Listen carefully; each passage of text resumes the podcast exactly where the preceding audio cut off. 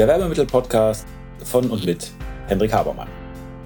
Der Podcast für alle, die bei der Auswahl und beim Einsatz von Werbemitteln alles richtig machen wollen.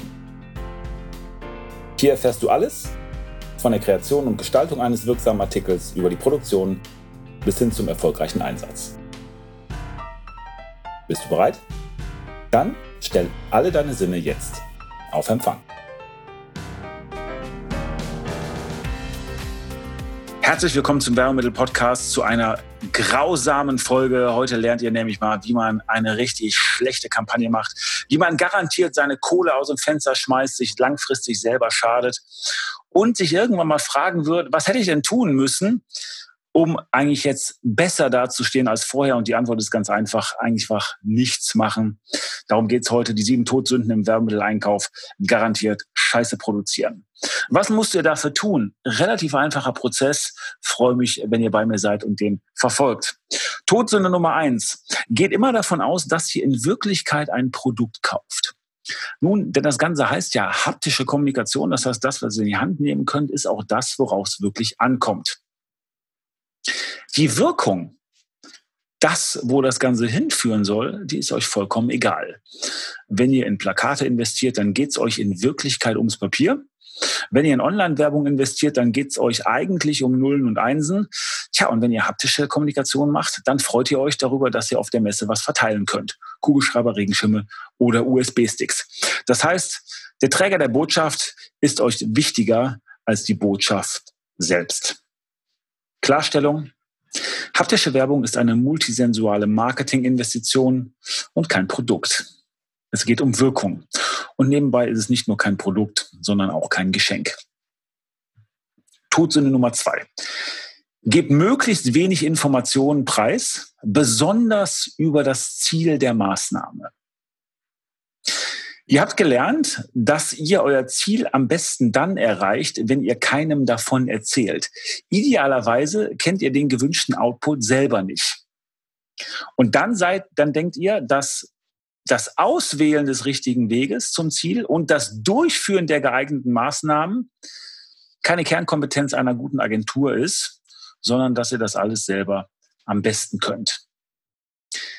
Ihr sagt nichts, und besonders Fragen wie, wozu soll überhaupt Geld in die Hand genommen werden? Wem nützt das? Was ist nachher besser als vorher? Welchen Rahmen haben wir und welche notwendigen Ressourcen stehen zur Verfügung?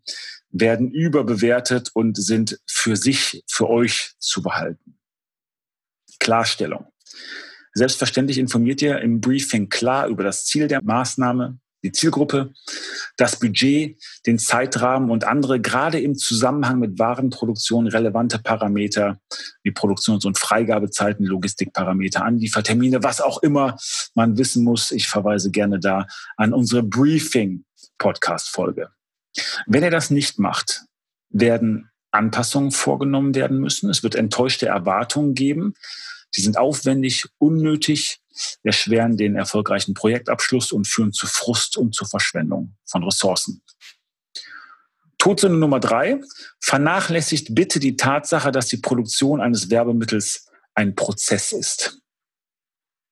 Wir gehen davon aus, dass man einfach nur was machen muss, dass man einfach nur umsetzen muss und dass alle anderen Leute entweder zögern, zu blöde sind oder nur blöd rumlabern. Das heißt, wir lehnen vollkommen ab, dass aus ganzheitlicher Betrachtung ein Prozess aus einer kreativen Phase und einer Umsetzungsphase besteht.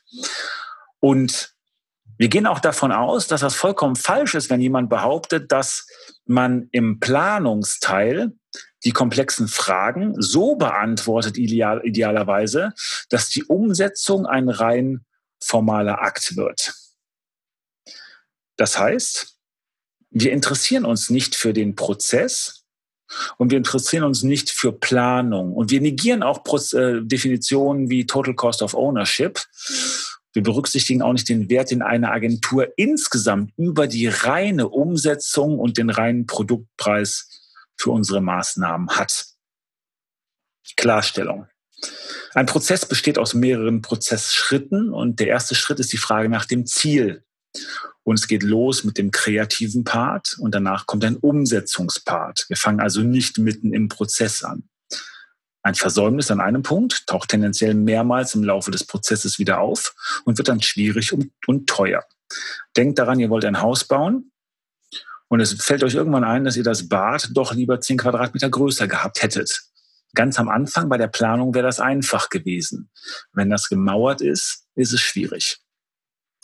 Kreativprozesse sind eine Investition, die sich lohnen sollte. Das heißt, es geht darum, dass ihr vorankommt auf dem richtigen Weg und nicht, dass ihr möglichst schnell auf das falsche Ziel zugeht. Eine gute und detaillierte Vorbereitung hat das Potenzial, die spätere Produktion in einen rein formalen Akt zu verwandeln. Zeit kostet Geld. Wir beachten den Kostenaspekt des Prozesses, Total Cost of Ownership. Es macht keinen Sinn, für ein kleines Budget eine große Anfrage zu starten. Das spart kein Geld, sondern verschwendet Ressourcen. Und funktionierende Partnerschaften liefern Mehrwerte auf einer höheren Ebene als das reine Produkt. Todsünde Nummer vier. Wir trennen den Kreativprozess nicht vom Produktionsprozess. Wir machen das so, dass wir pitchen lassen bei verschiedenen Agenturen und dann verschiedene Ideen bekommen, die teilweise sehr stark voneinander abweichen. Im Fall von haptischer Werbung bedeutet das, dass wir diverse Hapticals und Giveaways angeboten bekommen, mit denen das Marketingziel erreicht werden kann. Dann machen wir das so, dass wir uns die beste Idee raussuchen und dieser Agentur den Auftrag für die Produktion geben, weil wir glauben, dass das Bemühen und die Leistung dann entsprechend gewürdigt wird. Klarstellung. Diese Argumentation ist unehrlich und falsch. Sie ist unehrlich, weil sich jede am Pitch teilnehmende Agentur bemüht und kreativ gearbeitet hat. Und mit unserem Vorgehen würdigen wir diese Arbeiten nicht und schaden uns langfristig selber, weil die Agentur irgendwann feststellen wird, dass das mit uns eben kein Geschäft ist. Falsch ist die Vorgehensweise, weil eine gute Kreativleistung nicht, Leistung nicht darauf schließen lässt, dass die entsprechende Agentur in der Produktion nicht vielleicht gut oder schlecht sein kann. Es kann ja eine ganz andere da, in dem Fall, in dem Einzelfall ihre Stärken haben. Was man tun sollte, ist, dass man zwei Pitches durchführt. Man bezahlt jede Agentur für den kreativen Input, stellt gleichzeitig jedoch klar, dass die beste Idee noch allen zur Produktion angeboten, also ausgeschrieben wird. Und dann entscheidet man sich für die, die das beste Angebot für die Produktion gibt. So stellt man erstens sicher, dass jeder für seine Arbeit entlohnt wird und gleichzeitig produziert man die beste Idee auf die wirtschaftlichste Art und Weise bei der dafür geeigneten Agentur. Todsünde Nummer fünf. Wir bestellen die Werbemittel, die wir persönlich gut finden. Ob es ein übergeordnetes Marketingkonzept gibt, ist uns vollkommen egal, weil Werbemittel sind nicht Maßnahmen zur Erreichung von Marketingzielen des Unternehmens, sondern sie dienen uns selber. Wir wollen sie mögen, schön finden und gerne verteilen. Das heißt, wir lassen uns vor allen Dingen von unseren persönlichen Vorlieben und Wünschen leiten. Wir lassen uns leiten.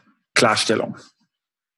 Man kauft nicht für sich ein und man ist, man ist auch nicht auf persönlicher Shopping-Tour.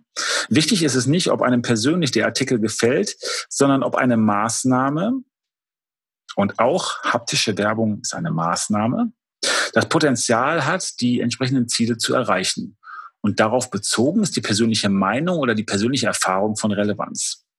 Das heißt, wir entwickeln objektive Bewertungsmaßstäbe für passende und gute Hapticals und anhand dieser Maßstäbe gleichen wir ab. Todsünde Nummer sechs, wir denken bloß nicht multisensual. Also uns ist irgendwie schon klar, dass ein haptischer Träger durch die Verschränkung der verschiedenen Multisensor oder der verschiedenen sensualen Ebenen so etwas wie dieses Multisensory Enhancement auslöst und auf das limbische System stärker wirkt als nur eine Ebene. Wir also direkten Zugriff auf das Entscheidungszentrum des Gehirns haben und wir auch interessante psychologische Effekte damit auslösen können. Das ist uns aber vollkommen egal. Wir haben auch keinen Plan, wie wir überhaupt haptisch und olfaktorisch und visuell und äh, auditiv etc. wirken wollen. Das ist uns total egal. Klarstellung. Selbstverständlich kennen wir nicht nur die Möglichkeiten, sondern wir nutzen sie auch. Und zwar nutzen wir so viele sensorische Dimensionen wie möglich und zwar so gut wie möglich. Wir produzieren Giveaways nicht, um etwas den Leuten in die Hand zu drücken, sondern um Potenzial dieses kraftvollen Instrumentes zu nutzen. Todsünde Nummer sieben.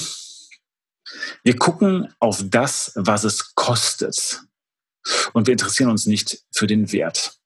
So Begriffe wie ROI, Return on Invest, Output, die langweilen uns. Wir finden das etwas übertrieben, sich mit solchen Fragen auseinanderzusetzen. Wir haben ein Budget und wir haben Geld, was wir ausgeben dürfen und entsprechend haben wir einen Preisrahmen.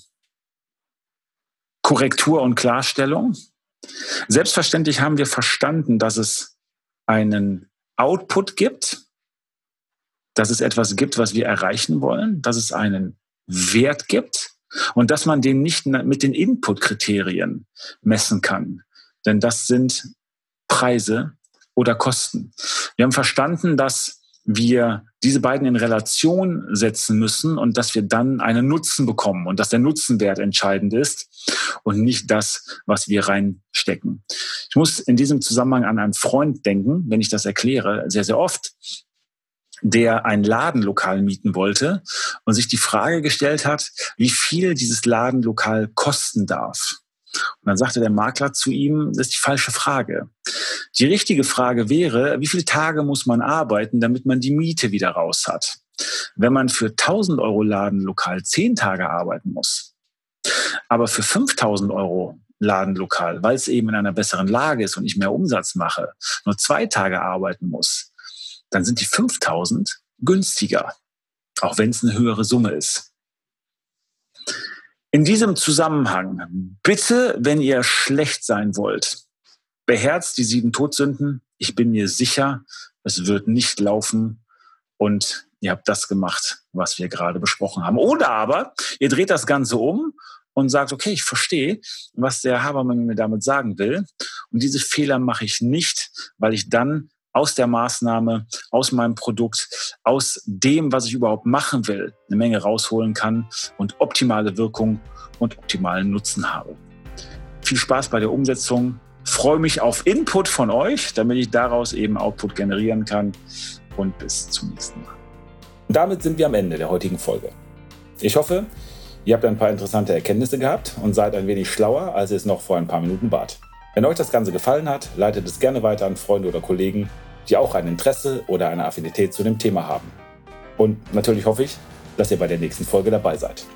Wenn es etwas gibt, was euch interessiert, was ihr noch behandeln möchtet, wo ihr gern ein wenig intensiver reintauchen wollt, schaut bitte in die Show Notes, da sind unsere Kontaktdaten angegeben mit einer E-Mail-Adresse.